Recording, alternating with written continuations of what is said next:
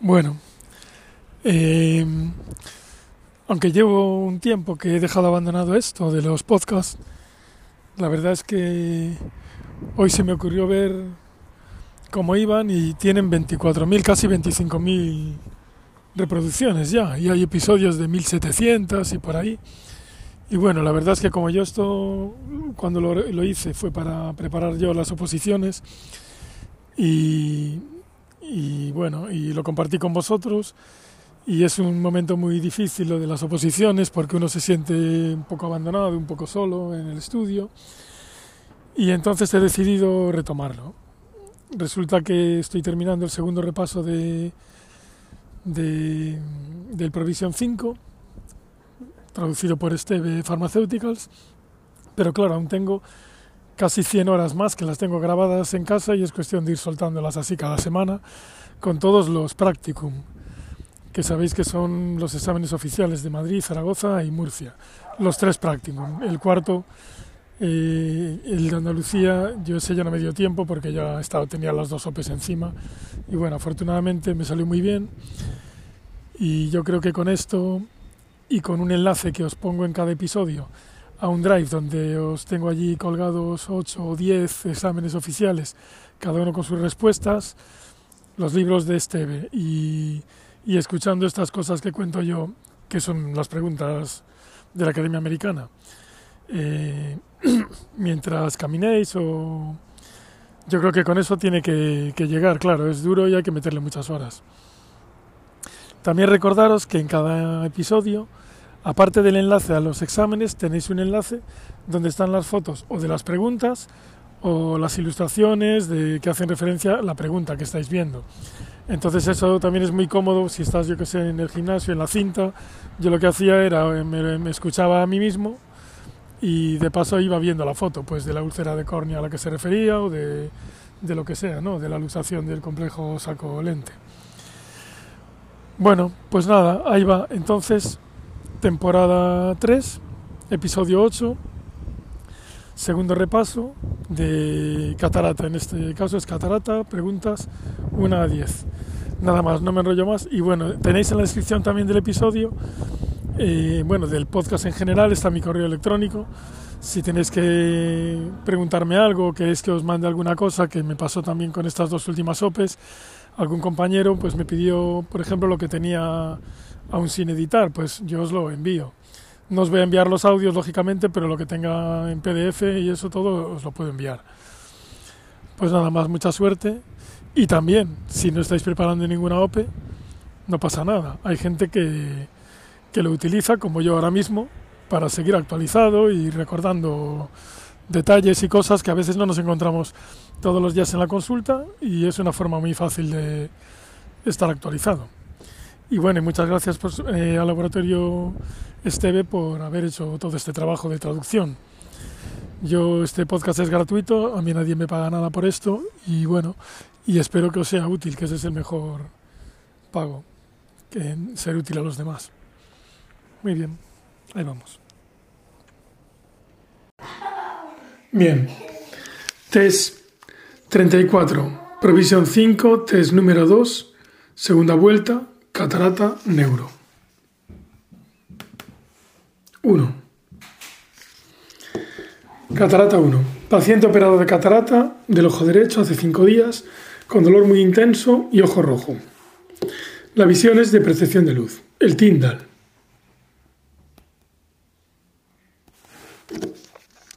El Tyndall. Con dos L's, muy bien, y con Y. Y Seidel sí que es con I latina y con una L y el edema corneal no nos permiten apreciar detalles en la lámpara de hendidura. Pero se observa hipopión incipiente. En la ecografía se ven sombras hiperecogénicas en la cavidad vítrea. ¿Cuál de los siguientes sería el tratamiento indicado? Visión, percepción de luz. Y es vitrectomía vía pars plana. Porque está operado hace cinco días y visión PL. No es ni antibióticos reforzados tópicos, ni corticosteroides tópicos, ni biopsia de cámara anterior y esperar resultados. Sería vitrectomía ya. Comentario. El tratamiento de la endoftalmitis posoperatoria se basa en los resultados del Endophthalmitis Vitrectomy Study Tan pronto como se llega al diagnóstico clínico, la agudeza visual ayudará a tomar decisiones directas sobre el manejo. La biopsia con aguja para obtener muestras de cámara anterior y vítreo sobre las que hacer cultivos y tinción de Gram ayudará a seleccionar el, antibiótico adecuado. Puede comenzarse con antibióticos fortificados tópicos, si no retrasan la remisión a un especialista en vitrio o retina. Se indica una vitrectomía vía pars plana e inyección intravítrea de antibióticos cuando la agudeza visual del paciente se ha reducido a percepción de luz. Cuando la agudeza visual es de movimiento de manos, o mejor, que esta sí que es del año anterior, puede ser suficiente con una biopsia menos invasiva de cámara anterior y vítreo para cultivos con antibióticos intravítreos.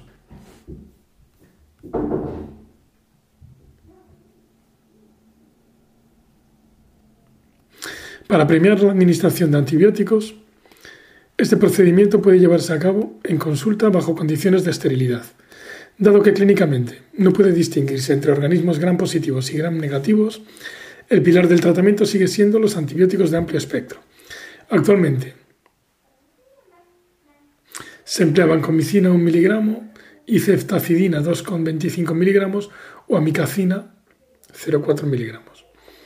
Se administran antibióticos fortificados tópicos, o subconjuntivales tras la inyección intravítrea mientras se espera los resultados de las pruebas microbiológicas.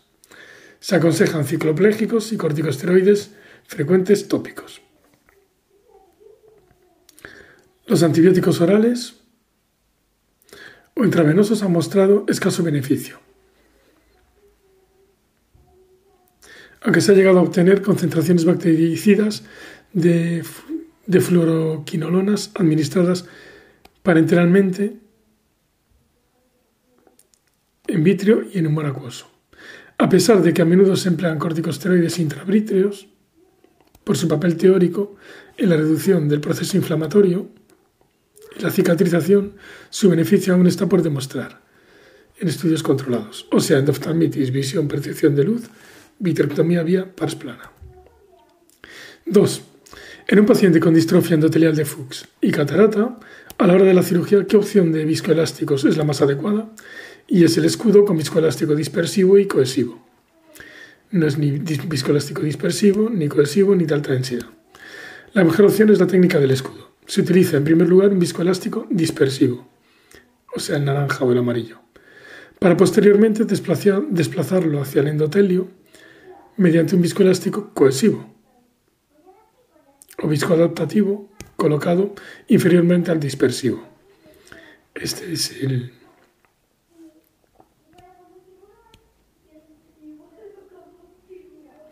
El verde. 3. Señale la, asociación tiempo-complicación que es incorrecta. Entonces, correcta es la endoftalmitis suele producirse la primera semana posoperatoria, correcta. El edema macular quístico se presenta a partir del mes, correcto, que es justo cuando llegan a las tres semanas. Molestias oculares por ojo seco en cualquier momento, lógicamente. Y el que es falso es el TAS, el síndrome tóxico ocular, es habitual a partir de los 10 días. Y es verdad, porque el TAS es inmediato, entre los 2 y 7 días. Comentario. El síndrome tóxico de segmento anterior, TAS, puede ser causado por la entrada inadvertida en cámara anterior de alguna sustancia que queda retenida y desencadena una reacción inflamatoria estéril aguda en el posoperatorio inmediato. Los signos y síntomas del TAS pueden emular los de una endoftalmitis infecciosa e incluyen fotofobia, disminución marcada de la agudeza visual, edema corneal y reacción intensa en cámara anterior, ocasionalmente con hipopio. El TAS se presenta a escasas horas de la cirugía, mientras que la endoftalmitis infecciosa suele desarrollarse entre los 2 y 7 días después de la operación. Otras características potencialmente distintas del TAS incluyen un edema corneal difuso de limbo a limbo, exudado fibrinoso en cámara anterior, pupila dilatada irregularmente y no reactiva y elevación de la presión intraocular. Los cambios patológicos se limitan a la cámara anterior. El dolor es mucho menor que en la infección intraocular. El tratamiento del TAS consiste en corticosteroides tópicos de forma muy frecuente mientras que persista la inflamación. puede ser necesario un breve ciclo de corticoterapia oral. Se requiere un seguimiento estrecho para controlar la presión y reevaluar el riesgo de infección. Las inyecciones antibióticas subconjuntivales y la aplicación de pomadas oftálmicas con la oclusión pueden causar la entrada del fármaco en cámara anterior a través de las incisiones, que actúan como válvulas unidireccionales. unidireccionales. O sea que lo ideal es no, no ocluir, ni ponerle inyecciones ni cosas raras. Los antisépticos pueden desencadenar también el cuadro por contacto con el endotelio, cuando entra betadine. Otras posibles causas incluyen el cambio de aguja estéril, el cambio de agua estéril por solución salina balanceada o el uso de soluciones de irrigación, antibióticos o anestésicos defectuosos. Todas las soluciones que entran en cámara anterior deben ser libres de conservantes y con osmolaridad y pH fisiológicos. 4. Un paciente que dilata mal el ojo derecho con catarata nuclear en el mismo y depósito de material en la cápsula anterior del cristalino, llega a su consulta. Señale la correcta. Vale, pues es un, una pseudoesfoliación. La correcta es que es la causa más frecuente de la usación diferida en años del complejo zónulo capsular. Incorrecta. Los depósitos suelen hallarse en la zona central de la cápsula posterior, el cristalino es mentira porque es en la cápsula anterior. Estos pacientes suelen padecer hipotensiones oculares previas a la cirugía. Incorrecto porque es glaucoma pseudoesfoliativo. Y siempre está asociado a hipertensión ocular. Incorrecto porque a veces no tienen glaucoma. O sea, correcto, es la causa más frecuente de la usación diferida en años del complejo zónulo capsular. Comentario. Se desconoce el origen del material pseudoesfoliativo pero estos agregados invaden las fibras zonulares, lo que contribuye a su inestabilidad. Asocia elevada prevalencia de hipertensión ocular y glaucoma, mala dilatación pupilar, incidencia de ángulos estrechos y cierre angular, así como luxación o subluxación del cristalino. Supone la causa más frecuente de luxación diferida del complejo zónulo capsular, con lente intraocular incluida, años después de la cirugía de catarata.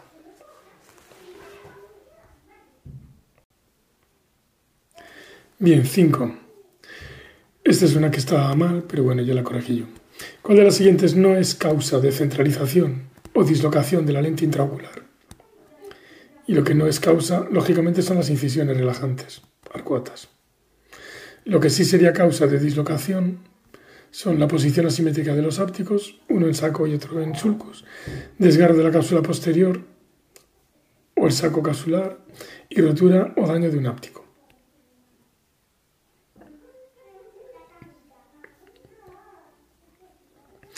Comentario. Las causas más frecuentes de descentralización o dislocación de la lente son posición asimétrica de los ápticos, desgarro del saco, rotura daño de un áptico, capsuloresis excéntrica, insuficiencia celular, fibrosis capsular, en sulcus con insuficiente longitud del áptico. Y ya está. Las incisiones corneales relajantes no influyen en la colocación de la lente, lógicamente. Aquí hay otra que está mal. ¿Cuál de las siguientes fórmulas de tercera generación de cálculo biométrico tiene en cuenta la amplitud de la cámara anterior. Y sería Hofer-Q, pero aquí ponen Huygens. Y Huygens la verdad es que es de cuarta generación. Pero bueno, hay que poner Huygens, si sale esta. Las fórmulas más empleadas en la actualidad son las de tercera generación. La LP, posición efectiva de la lente, varía en función de la longitud axial AXL, pero también en función de la K. A mayor K, córnea más prolata y la LP es mayor. Ejemplos de estas fórmulas son Holaday 1 del 88, SRKT del 90, Hofer Q y Huygens del 96. aquí las únicas que son de tercera son Holaday, SRKT y Hofer.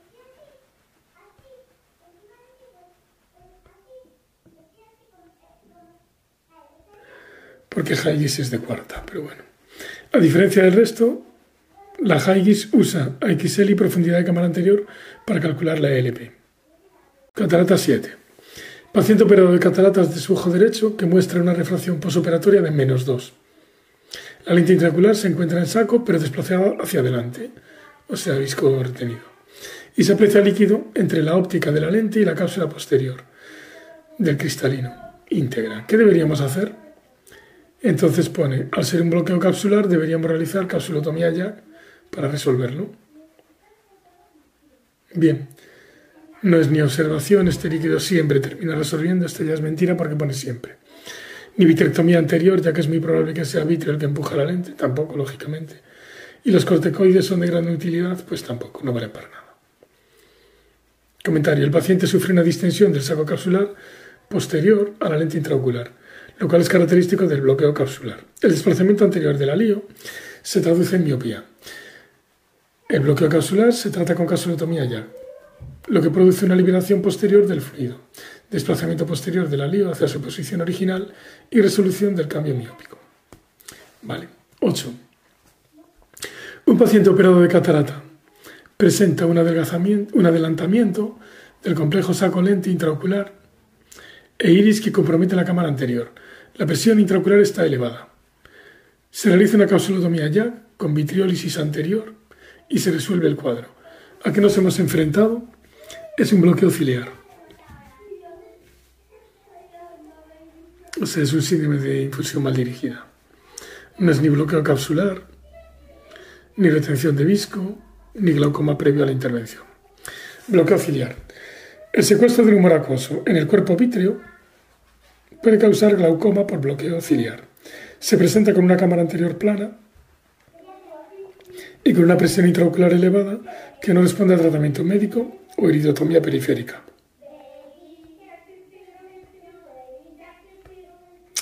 La altura de la cara vítrea con láser jack puede corregir la mala dirección del humor acuoso.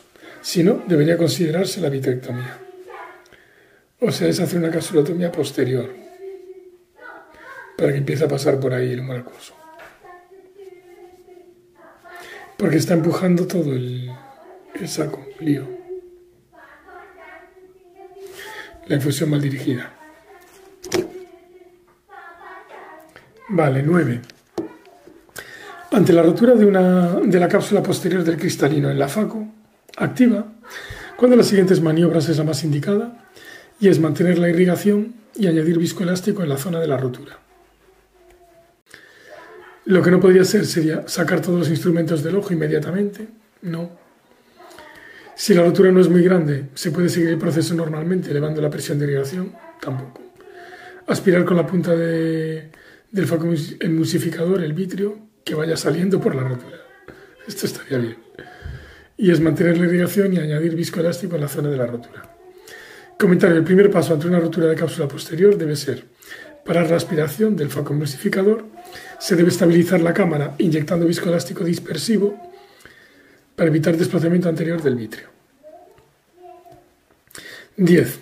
Cuando las siguientes opciones no componen la tríada del síndrome de iris flácido intraoperatorio, y es la tríada es flacidez iridiana, prolaso de iris a través de las incisiones y miosis progresiva. Lo que no lo compone es las sinequias iridocristalinianas. Esto sería de uveitis. O sea, la que no compone el síndrome es el, IFIS, el sinequias iridocristalinianas. Comentario. El síndrome de iris flácido intraoperatorio, IFIS, se compone de la tríada flacidez iridiana, prolapso del iris a través de las incisiones y miosis progresiva. Se asocia a un alto riesgo de complicaciones quirúrgicas, especialmente cuando el cirujano nos anticipa su existencia. Entre estas complicaciones están el trauma del iris, la rotura capsular posterior y la vitreorragia. Originalmente se asoció con el tratamiento actual o pasado de tansulosina, un antagonista adrenérgico selectivo. Posteriormente se ha asociado con otros antagonistas adrenérgicos como doxazosina, terazosina, afluzosina y silodosina y algunos agentes antipsicóticos como la clorpromacina con actividad antagonista adrenérgica. El IFIS también puede estar presente en pacientes no tratados con estos fármacos. La tansulosina se emplea a menudo para tratar los síntomas irritativos del tracto urinario asociados a la hiperplasia prostática benigna o la retención urinaria. No existe relación entre la dosis o la duración del fármaco y la gravedad del IFIS. Y su interrupción preoperatoria no parece prevenir o mitigar el IFIS. No obstante, debería preguntarse a todos los pacientes en el preoperatorio por el uso actual o pasado de estos fármacos y anotar el grado de dilatación pupilar.